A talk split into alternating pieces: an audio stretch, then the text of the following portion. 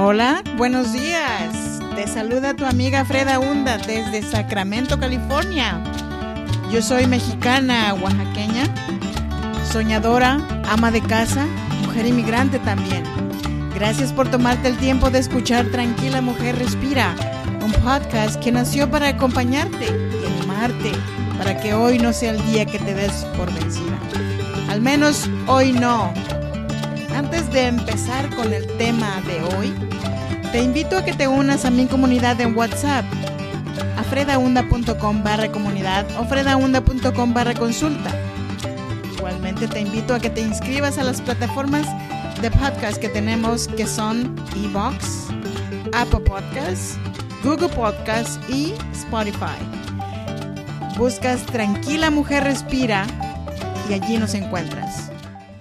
Hoy te traje el episodio número 34, que lo he nombrado Somos importantes en cualquier nación, para honrar al inmigrante, aquel inmigrante que por no tener un documento legal se ha hecho merecedor de odio, de burlas, un bajo sueldo. Como todo en la vida vemos de todo un poco. Aquellos que por necesidad se han adaptado a cualquier tipo de clima, que han sufrido el racismo de otros, aquellos que por décadas nos han gritado en la cara que el inmigrante les ha venido a quitar el trabajo. Pero no quiero generalizar, puesto que también existe el inmigrante que es racista incluso con su propia raza. Como lo dije antes, habemos de todo un poco y como casi siempre voy a empezar conmigo. No es fácil ser un inmigrante donde desconoces casi todo. Solamente una, una anécdota de mí cuando llegué a Sacramento. Llegó la hora de comer y dije, ¿y la tortillería? ¿Dónde está? Porque yo no sabía que aquí no había tortillería. Con las tortillas calientitas, y sí sabes. En fin, todos en algún momento tenemos que adaptarnos, y así lo hice pero también encontré un trabajo de mantenimiento en un centro comercial. ¿Y qué crees? El encargado era un paisano mío, de Oaxaca. Al principio se veía respetuoso, pero en cuanto empezó a explicarme cuál iba a ser mi trabajo, empezó a hablarme de diferente manera. Desde ese día empezó diciéndome que yo era muy bella y me invitó a salir con él. Me negué totalmente a salir con él porque le pregunté que si era soltero. Me dijo que no, pero que su esposa no tenía por qué enterarse. El cinismo de esta persona me dio coraje.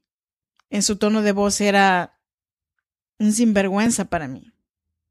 Alguien que no respeta ni la mujer que tiene en casa no se le puede llamar de otra manera.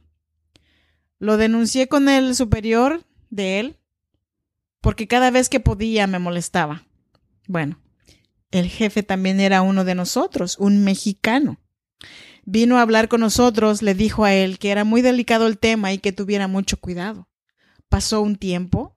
Un día recibí una llamada de él diciéndome que necesitaban pruebas del número de seguro social que yo tenía, que tenía que demostrarles que este número realmente me pertenecía. Ellos sabían por dónde golpearme y de esa forma me despidieron. De esa manera nos atacamos a nosotros mismos, cuando lo que realmente deberíamos de hacer es apoyarnos. Como migrantes que somos, todos somos vulnerables en algún momento de nuestras vidas, como aquella mujer que se tiene que mantener callada aunque su trabajo no le gusta, por ejemplo, porque necesita el trabajo. No me voy a ir muy lejos. Mi hija la mayor se dedica al negocio de aseguranzas de carros y las aseguranzas no han parado de trabajar, como tampoco de cobrar. Porque las personas, aunque nos digan que nos mantengamos en casa, seguimos manejando nuestro vehículo, aunque sea para ir al supermercado. ¿Cuántos accidentes han ocurrido a la vuelta de la esquina? Pero no nos detenemos a pensar en eso. Ella recibió una llamada de un latino el otro día y con gritos le decía que cómo era posible que le siguieran cobrando la misma cantidad de su aseguranza de carro, porque él no lo estaba usando. Ella trató de explicarles la razón, pero esta persona se seguía excusando, diciendo que ya no usaba su carro porque los habían descansado a todos y que él no podía seguir pagando esa cantidad. Siempre habrá algún modo de decir las cosas. Esta persona que se queja que su aseguranza le sigue cobrando la misma cantidad, se quedó en un trabajo estable, que no le pedía mucho esfuerzo, un trabajo confortable, y aquí están las consecuencias. Mientras que el inmigrante que trabaja a muy temprana hora de la madrugada no ha parado de trabajar ni un solo día desde que comenzamos con esta crisis. Y ahora los necesitamos más todavía.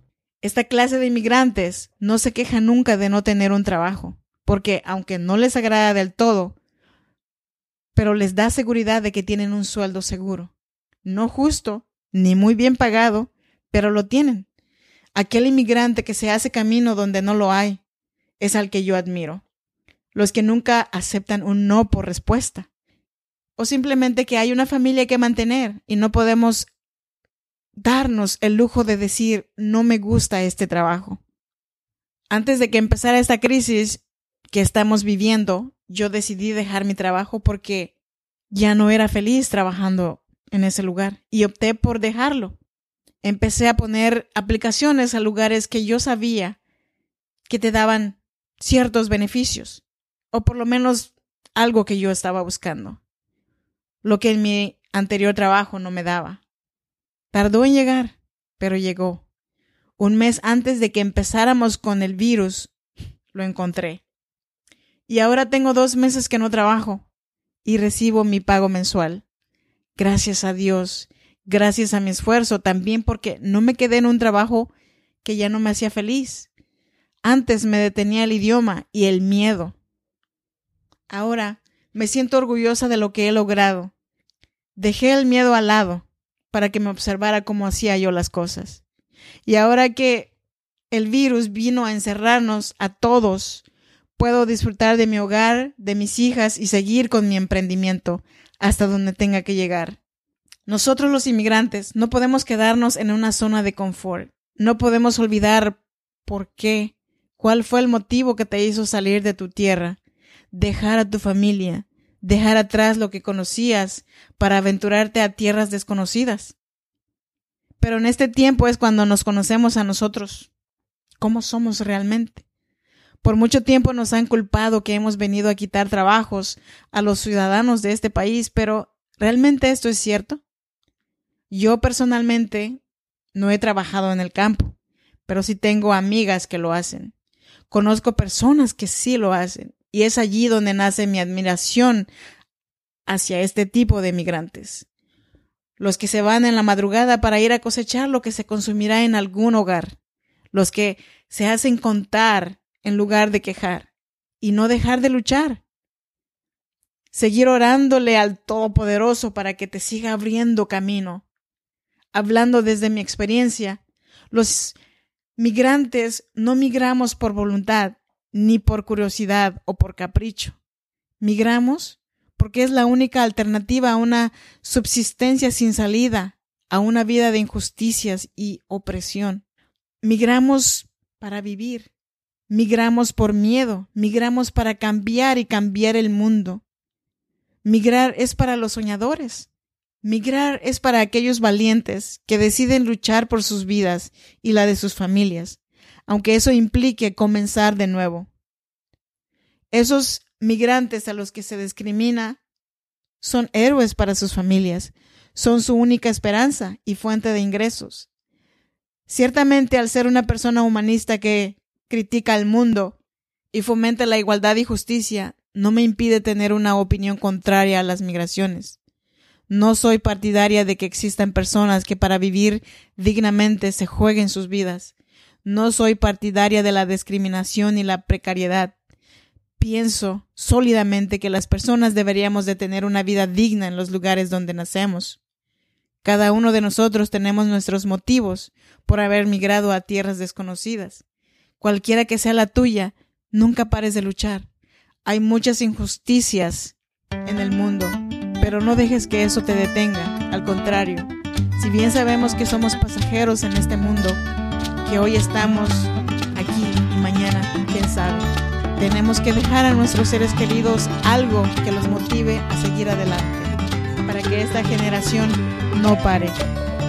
En la próxima historia te voy a traer el título de Infidelidad.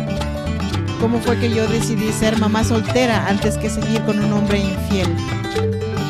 Te espero en el próximo episodio de Tranquila Mujer Respira. Yo soy Freda Hunda. Gracias por acompañarme. No olvides dejarme un mensaje o un me gusta. Gracias. Hasta la próxima.